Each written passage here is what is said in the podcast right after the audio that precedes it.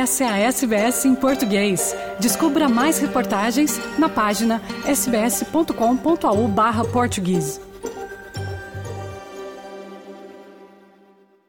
É, Fernando e ouvintes da SPS, um terremoto é sempre algo de brusco, imprevisto e que causa estragos. Assim é o que está a acontecer com o terremoto político que tem por efeito a demissão do primeiro-ministro de Portugal, António Costa, há oito anos na chefia do governo e reeleito há menos de dois anos com ampla maioria absoluta.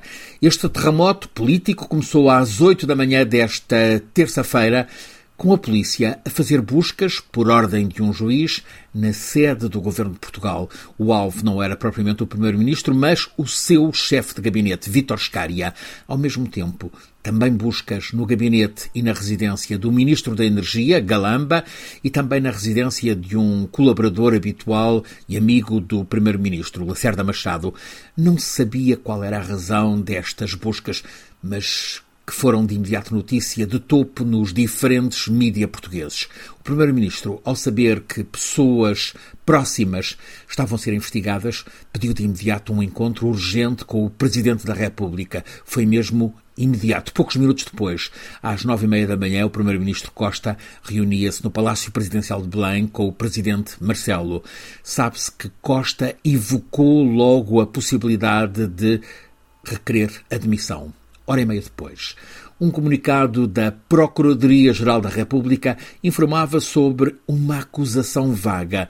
Um suspeito, num processo sob investigação judicial, tinha referido o nome do Primeiro-Ministro António Costa como tendo intervindo para desbloquear demoras no processo de exploração do lítio. É um tema que, aliás, envolve um consórcio com capitais australianos e também do hidrogênio verde. A Procuradoria acrescentava que, por ter sido referido o nome do Primeiro-Ministro, este ficava sob investigação em processo crime. Costa ficou indignado. Minutos depois, voltava ao Palácio Presidencial. Às duas da tarde, em conferência de imprensa, anunciou ao país aquilo que tinha comunicado ao Presidente da República: demissão.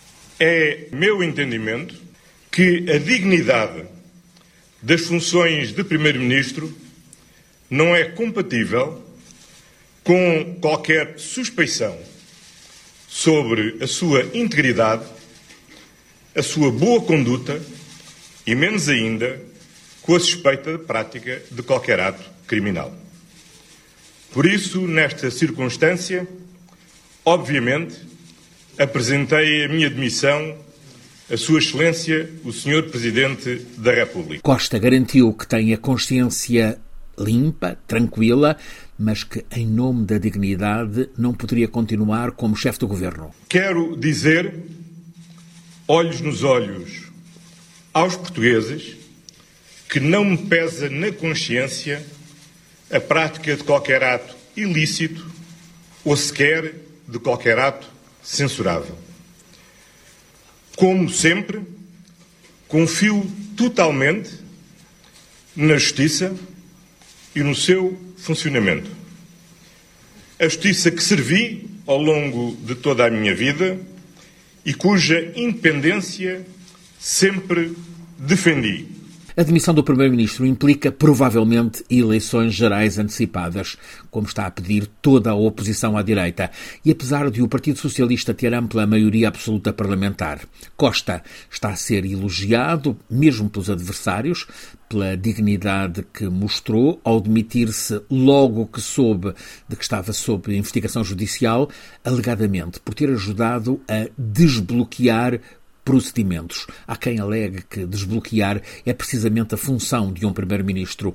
Há mesmo quem questione se Portugal não está a transformar-se em república de juízes, em que um só juiz tem poder para poder levar à queda de um governo, e isto a partir de uma acusação que até agora parece vaga, muito vaga.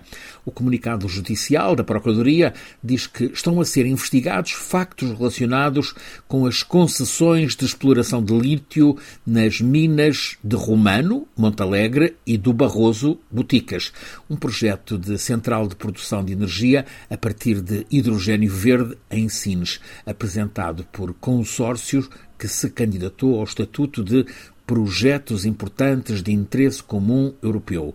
O projeto de construção de data center desenvolvido na zona industrial e logística de Sines pela sociedade Start Campus é também alvo de investigação. Não é concretizada neste comunicado do Gabinete de Imprensa da Procuradoria da República qualquer acusação neste processo que leva António Costa a retirar-se da vida política, apesar de, repete-se, com maioria absoluta e alta cotação no país, a Justiça fica assim obrigada a justificar-se.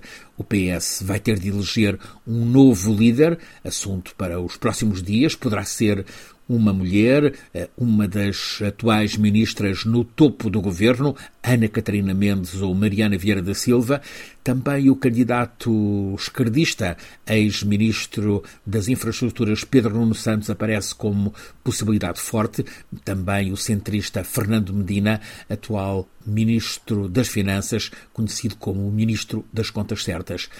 Depois, algures no começo do ano que vem, provavelmente eleições antecipadas, com resultado incerto, a não ser a certeza de Parlamento muito fragmentado. Subitamente, assim, Portugal em séria crise política. Francisco Sena Santos, a SBS, em Portugal.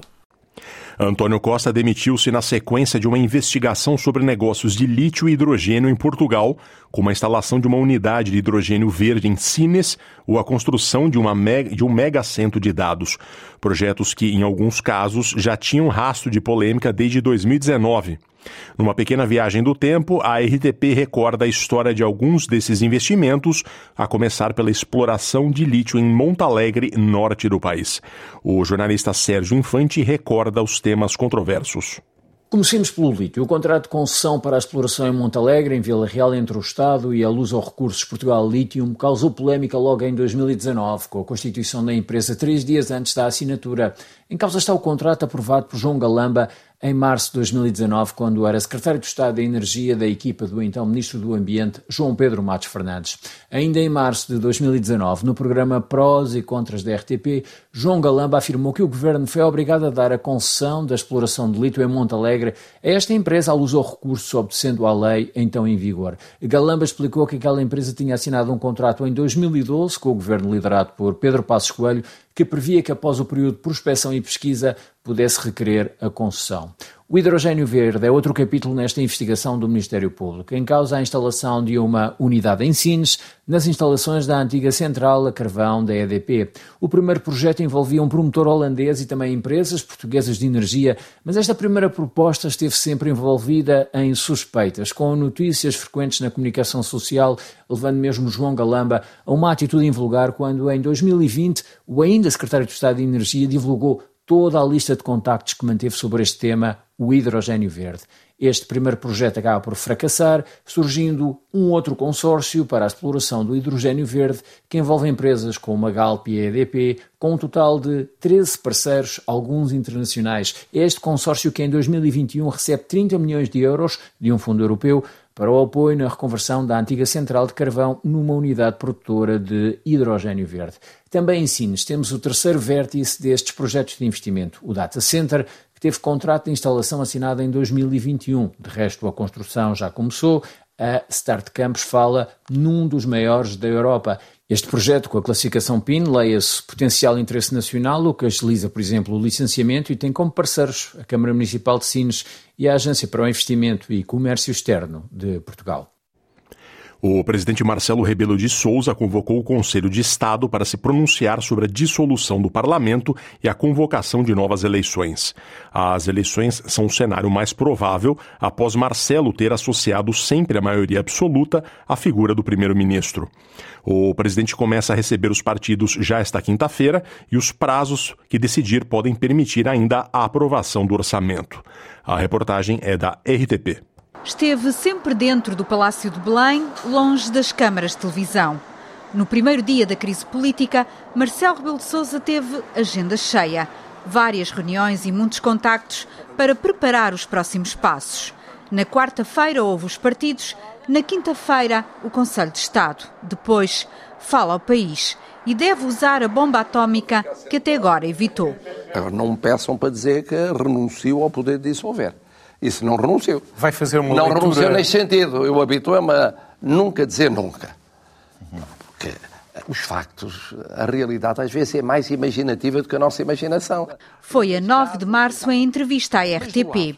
A realidade mudou agora e o cenário de eleições antecipadas é mais provável do que nunca. O Conselho de Estado já é convocado ao abrigo desta linha do artigo 145 da Constituição. Às vezes tem de haver mais notícias. O ideal é que não haja se tiver de haver, que seja o mais tarde possível, com o mínimo de custos em termos de instabilidade. O Presidente pode gerir o calendário, quer a data da queda do governo, quer o momento da dissolução do Parlamento, que nesta altura está a meio do processo de aprovação do orçamento pode optar pela dissolução da Assembleia, provavelmente é isso que vai fazer, mas não tem que publicar imediatamente o decreto de dissolução.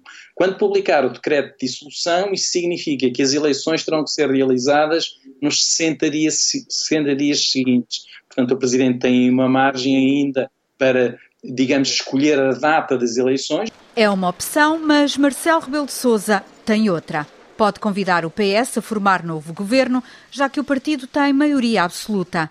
Hipótese menos provável, tendo em conta o que foi dito no dia da tomada de posse deste governo. Deram a maioria absoluta a um partido, mas também a um homem. Vossa Excelência, Sr. Primeiro-Ministro.